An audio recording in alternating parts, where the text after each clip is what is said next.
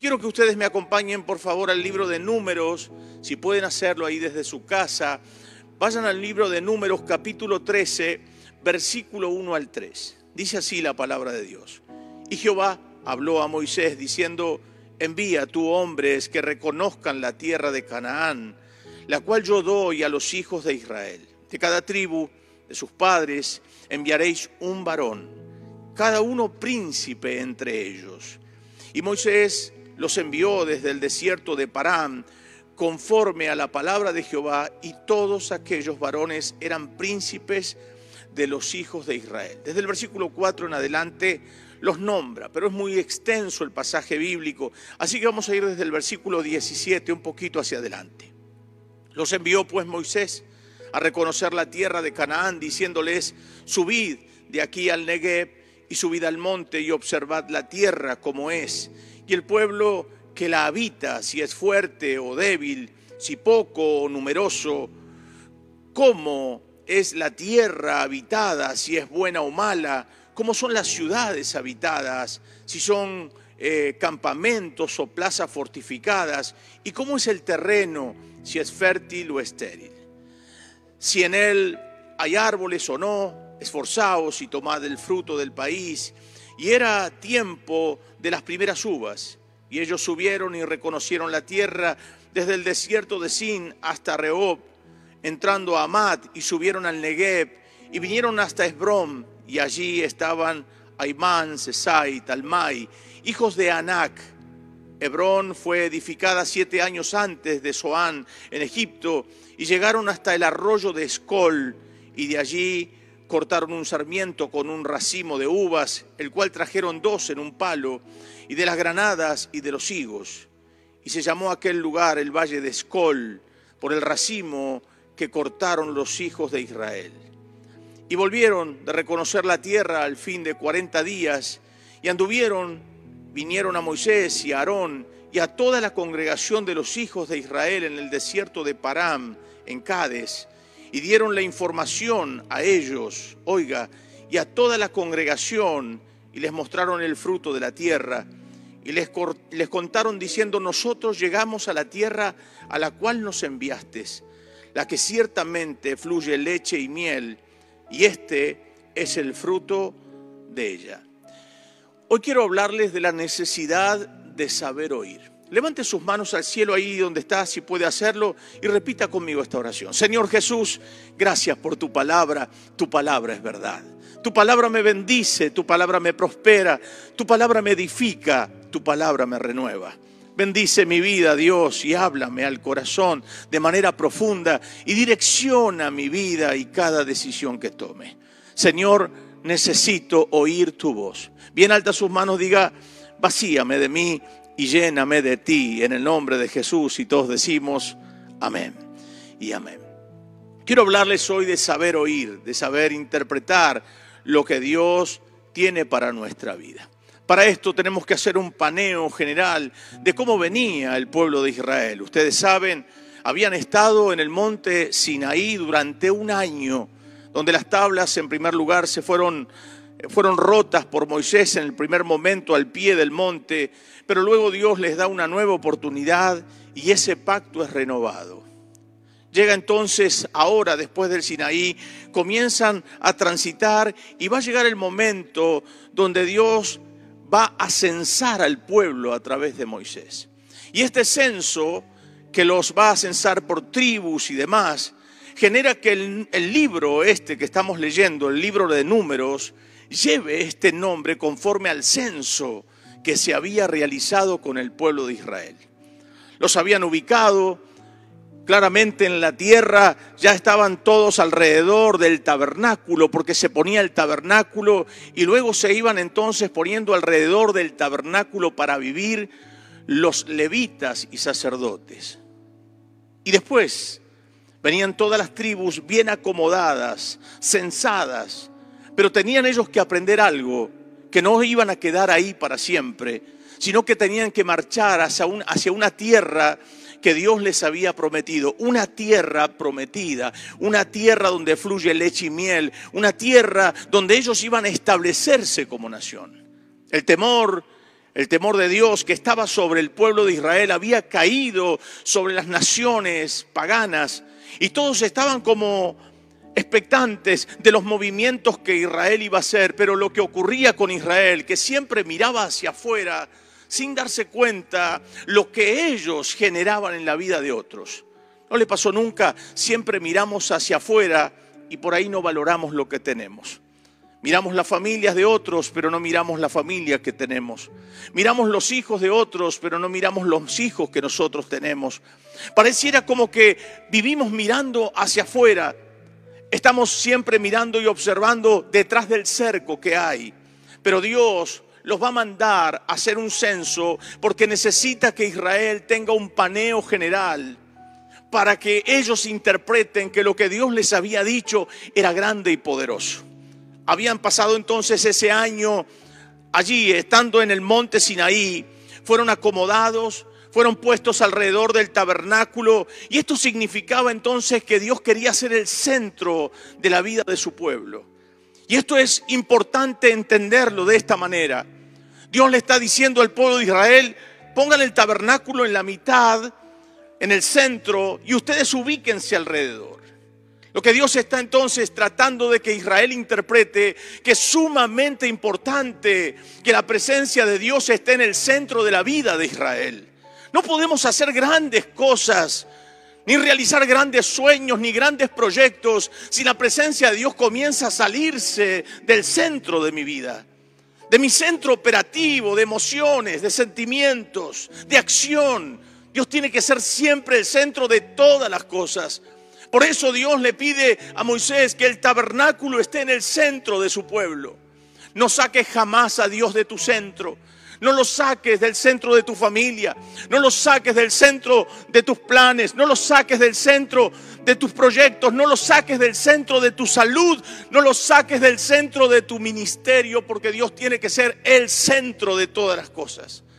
Así que queridos hermanos, este presente que pareciera tranquilo al estar alrededor todas las tribus del tabernáculo, ahora Dios los tiene que inquietar para que ellos vayan un paso más allá, ingresen a una tierra prometida que Él había preparado para ellos.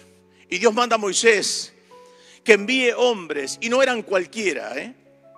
esto usted lo tiene que saber. No era que tomó a ver quién quiere ir de, de la multitud, a ver vos, vos, vos, a ver quién quiere ir. No importa que no tenga condiciones. No, no, Moisés toma lo mejor de lo mejor. Moisés toma a los príncipes de cada tribu, a los fuertes, a los capaces, a los que tenían un poco de luz, a los que se habían ganado un poco la confianza de estar al lado de Moisés, los que tenían un renombre dentro de las tribus. A esos llamó, porque los vio capaces a la vista de los ojos los vio capaces. Vio cuando uno dice, a este le veo pinta, este tiene uñas de guitarrero, este va a andar bien en la vida, este es muy capaz, es muy hábil, es muy rápido para los negocios, es muy hábil para capturar las cosas, enseguida captura lo que le enseñás, tiene una habilidad extraordinaria. Esa gente fue la que Moisés escogió de entre las tribus para que vayan entonces a observar, a pegar el paneo de cómo era la tierra que Dios les había ofrecido. Óigame, nunca jamás Dios te dará algo que tú no entiendas que es lo mejor para ti. Jamás Dios nos dará algo que no sea bueno para ti, para tu familia. Todo lo que Dios hace, todo lo que Dios planifica, todo lo que Dios te obsequia, todo lo que Dios te da, todo lo que Dios te introduce siempre es bueno. Jamás este Padre amoroso y tierno nos va a introducir a algo donde nos va a causar dolor. Por eso dice que la bendición de Dios es la que enriquece y no añade con ella tristeza. Porque la bendición de Dios es eso. Te va a bendecir, claro que va a bendecirnos. Y pastor, ¿por qué pasa lo que pasa?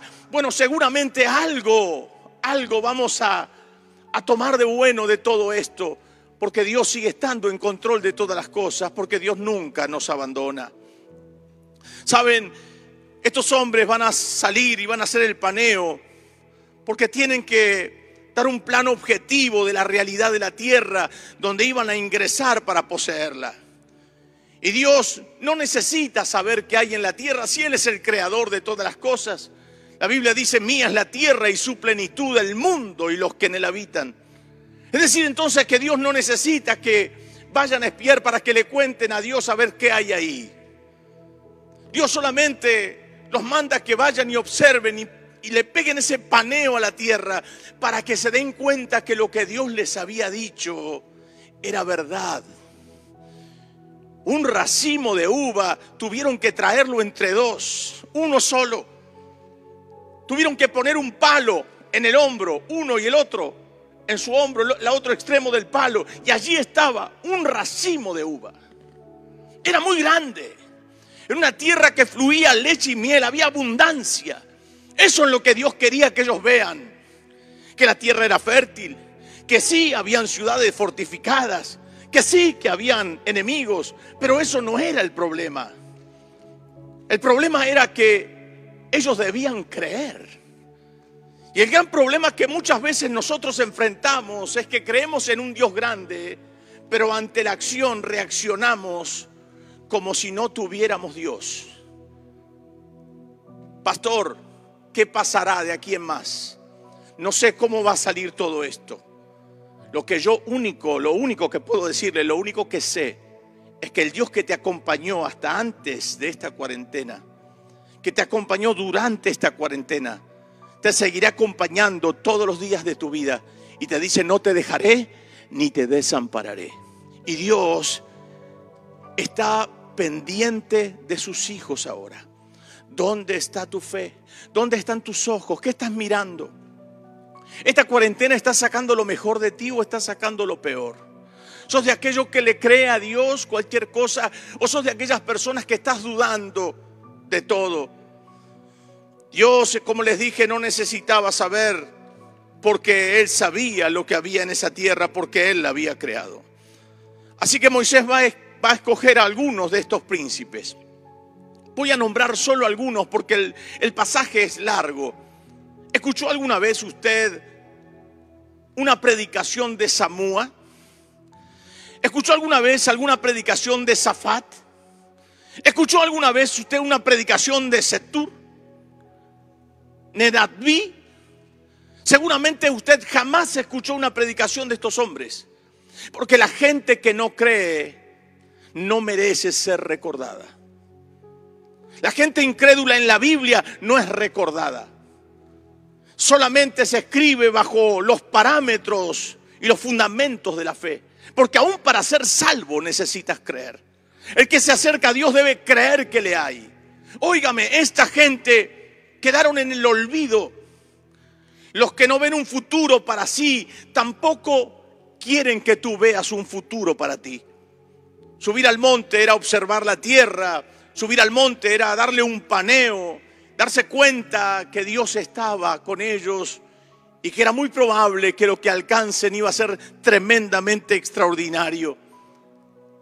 No dependía de Dios, Dios estaba dispuesto a dárselos, por eso los envía, para que ellos puedan ver con sus ojos y poder creer con sus corazones. Pero ellos van a venir con malas noticias.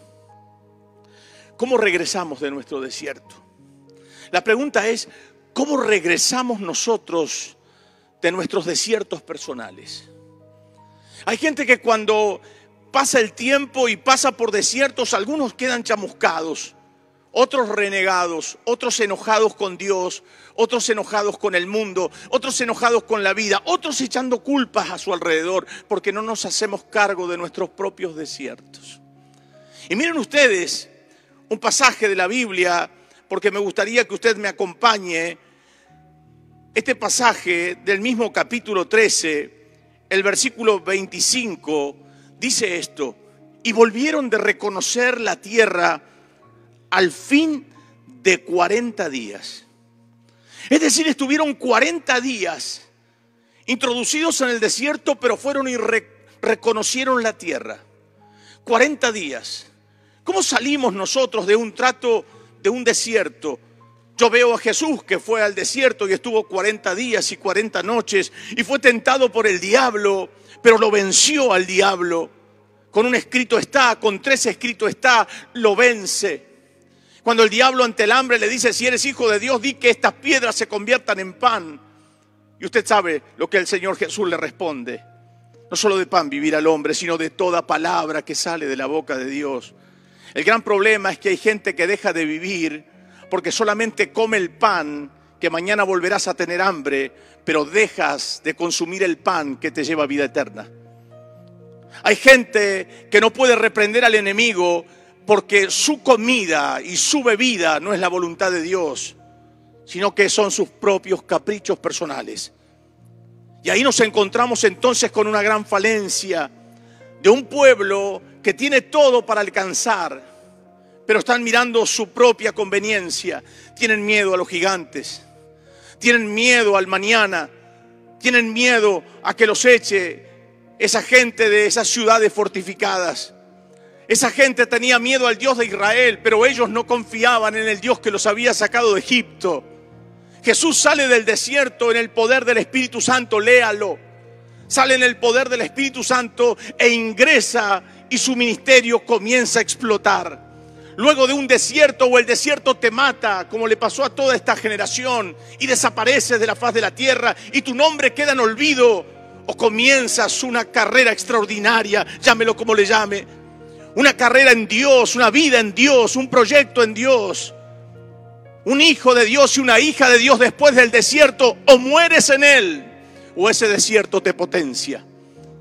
Por eso, queridos hermanos, esta gente va a perder una de las grandes oportunidades que Dios había puesto delante de ellos. Dice la escritura en el libro de Eclesiastés, tiempo y ocasión acontecen a todos. Todos tenemos un tiempo y todos tenemos una ocasión.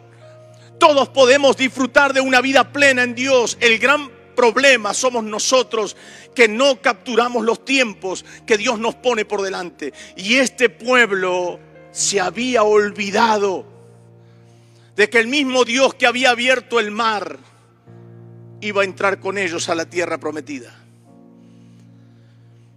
En el capítulo 13, versículo 31 al 33, nos encontramos con un mensaje que tienen los diez mensajeros del dolor, los diez mensajeros que traen tristeza, angustia y que te sacan del propósito. Conoce gente que está como mensajera para sacarte del propósito. Abra su mente, abra su corazón. Preste atención. No toda la gente que te ama te va a decir lo que quieres oír. Pero mire lo que dice. Números 13, 31 en adelante. Mas los varones que subieron con él dijeron, no podremos subir contra aquel pueblo porque es más fuerte que nosotros. Primero, ya se estaban dando por vencidos. Y hablaron mal entre los hijos de Israel. No solamente ellos estaban contaminados, sino que comenzaron a contaminar los oídos y el corazón del pueblo. Oiga, de la tierra que habían reconocido, diciendo la tierra por donde pasamos para reconocerla es tierra que traga a sus moradores. Se sintieron nada. Y todo el pueblo que vimos en medio de ella eran hombres de grande estatura también vimos allí gigantes, hijos de Anac, raza de los gigantes, y éramos nosotros, mire cómo se comparan a nuestro parecer como langostas, así les parecíamos a ellos. Siempre hay personas que van a tirar por tierra la posibilidad de que tú conquistes algo. Hay personas que pueden caminar en el desierto de la vida al lado nuestro. Y permítame decirle, no solamente caminan en el desierto de la vida a nuestro lado, sino que también hasta hablan de Dios, caminan bajo la nube de gloria y también son calentados por la columna de fuego. Pero cuando tienen que dar una noticia, no son de los que te animan y te levantan, son aquellos que te dicen, yo no puedo y tú tampoco. Miren, en este tiempo difícil de, pandemia que se vive en el mundo, yo creo que esto va a tratar de sacar lo mejor del pueblo de Dios. Y usted y yo somos pueblo. Sacará lo mejor Dios de su pueblo. Van a empezar aflorar gente que ni siquiera hubiéramos imaginado que tenían una capacidad y una pasión por Dios extraordinaria. Yo creo que Dios va a empezar a utilizar ciertas personas de manera sumamente extraordinaria, porque son de aquellas personas que no le temen a nada. A lo único que le temen es a Dios. Y cuando hablamos de temor a Dios, es respeto a Dios. Dice la palabra de Dios en números 13:30, dice esta palabra, un versículo anterior, porque va a hablar Caleb. Entonces Caleb hizo callar al pueblo delante de Moisés y dijo, subamos luego y tomemos posesión de ella, de esta tierra, porque más podremos nosotros que ellos. Tanto Caleb como Josué, ellos dos están seguros de que pueden confiar en Dios. ¿Usted está seguro que puede confiar en Dios? ¿Usted está seguro que Dios no le va a fallar? Usted está en lo cierto. Usted sabe lo que está diciendo, porque Dios jamás falla. Él dice, yo estaré contigo todos los días hasta el fin del mundo. No te preocupes. No mires un gigante ahí como que te amenaza y vos decís, ¿qué será de mi vida? Salgo a la puerta y me voy a enfermar. No te vas a enfermar porque el Señor te va a guardar y te va a proteger. Porque el Señor está contigo como poderoso gigante. Porque cielo y tierra pasarán, pero sus palabras no pasarán jamás. El Señor está a tu lado para defenderte en tiempos de dificultad. El desierto puede entontecer a algunas personas, los desiertos de la vida, a los desiertos en la Biblia se les llama pruebas. ¿Quién no tiene pruebas? ¿Quién no pasa por situaciones difíciles? Todos podemos pasar por situaciones difíciles y por pruebas, pero sabemos en quién hemos confiado. Tengo paz, tengo gozo, tengo alegría, porque sé que Dios está conmigo. Oh, me levanto y Él está allí. Me acuesto y Él está allí. Pienso y Él está allí. Hablo y Él está allí. Él camina al lado nuestro. Este, este pueblo había caminado con Dios, pero sin embargo no le creían. ¿Sabe que hay gente que camina con Dios y que cuenta maravillas? Porque esta misma gente era la que había pasado por el mar. Esta misma gente eran los mismos que habían visto las plagas, pero ahora ante enfrentarse situaciones de la vida donde Dios les dice, muchachos, ahora van a van a ir ustedes, yo voy a pelear con ustedes, pero ustedes van a ingresar y ya tienen miedo. La gente desfalleció, el corazón del pueblo desfalleció y volvieron de reconocer la tierra al fin de 40 días cabizbajos, agobiados, preocupados, pensando que no podían lograr absolutamente nada. Sin embargo, Dios tenía un futuro mejor para ellos. Quiero decirles que Dios tiene un futuro mejor para usted y para mí. Que este presente nos va a potenciar. Que este presente será un trampolín para lo que va a venir. Creo que el Señor está a las puertas. Creo que Cristo está a las puertas. El amado de las naciones se aproxima. Creo que vamos a ver pronto los ojos de aquel que todo lo ve.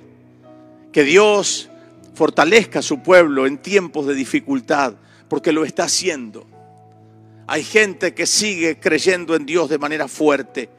Un futuro mejor porque la tierra Dios ya la conocía. Y no te va a dar algo, como dije al principio, que no calce a tu talla. Dios siempre te va a dar algo que te vaya. Ellos debían conocer de que eran capaces en Dios de lograr todo. Antes, cuando caminábamos sin Dios, los problemas nos agobiaban, nos presionaba, los problemas nos dejaba vulnerables, por problemas lloramos, por problemas algunos se han separado, por problemas algunos toman malas decisiones, por problemas algunos perdieron trabajo, por problemas algunos perdieron hasta la salud.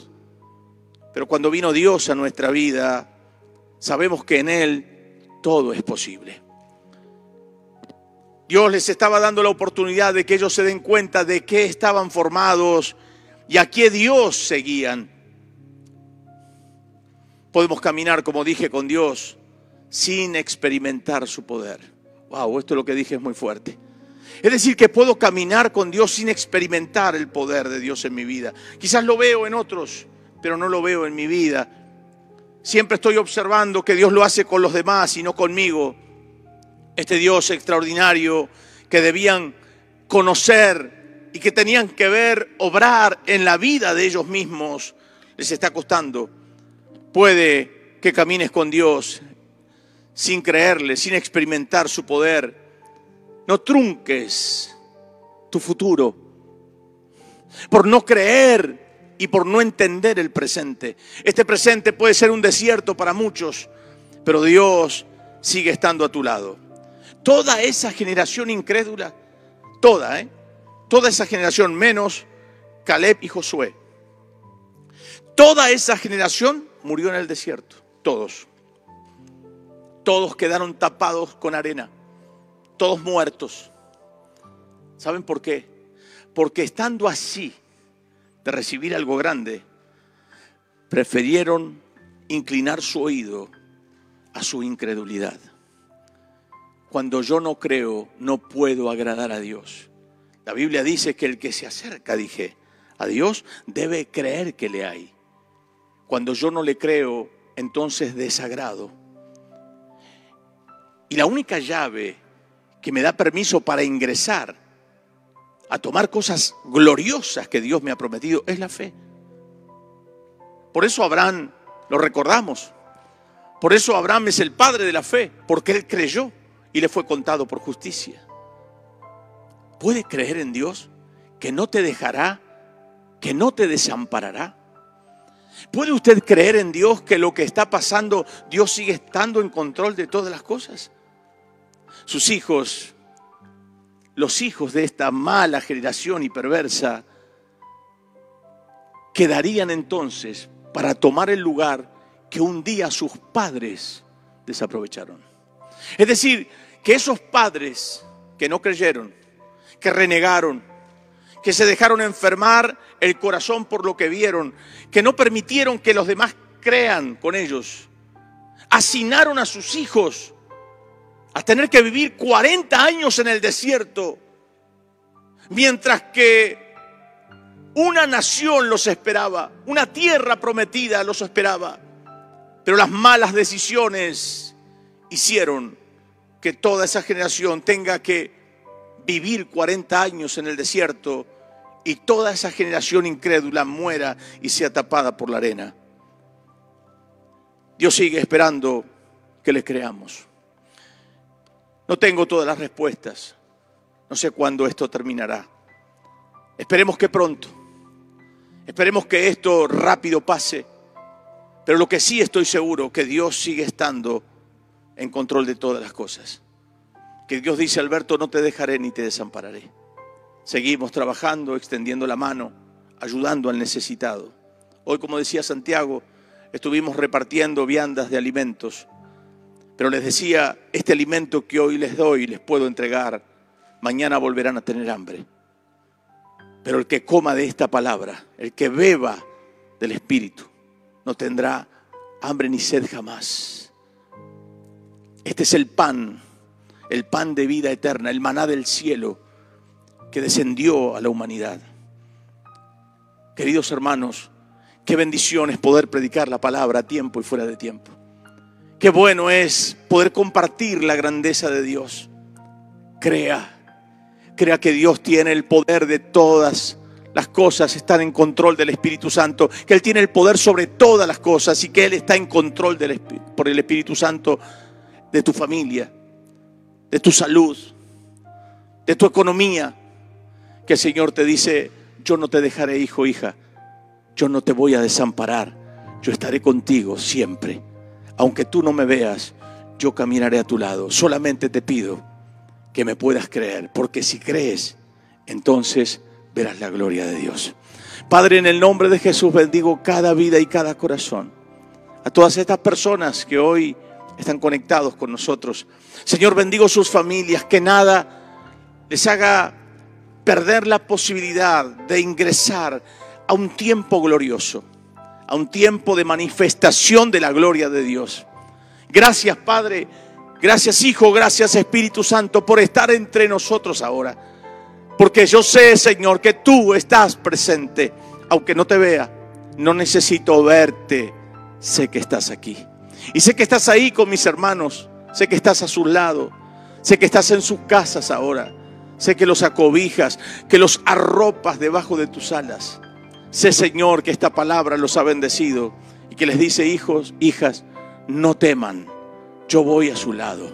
Solamente crean que yo sigo estando en control de todas las cosas, aunque el mundo piense lo contrario. Te bendigo en el nombre de Jesús. Amén y amén.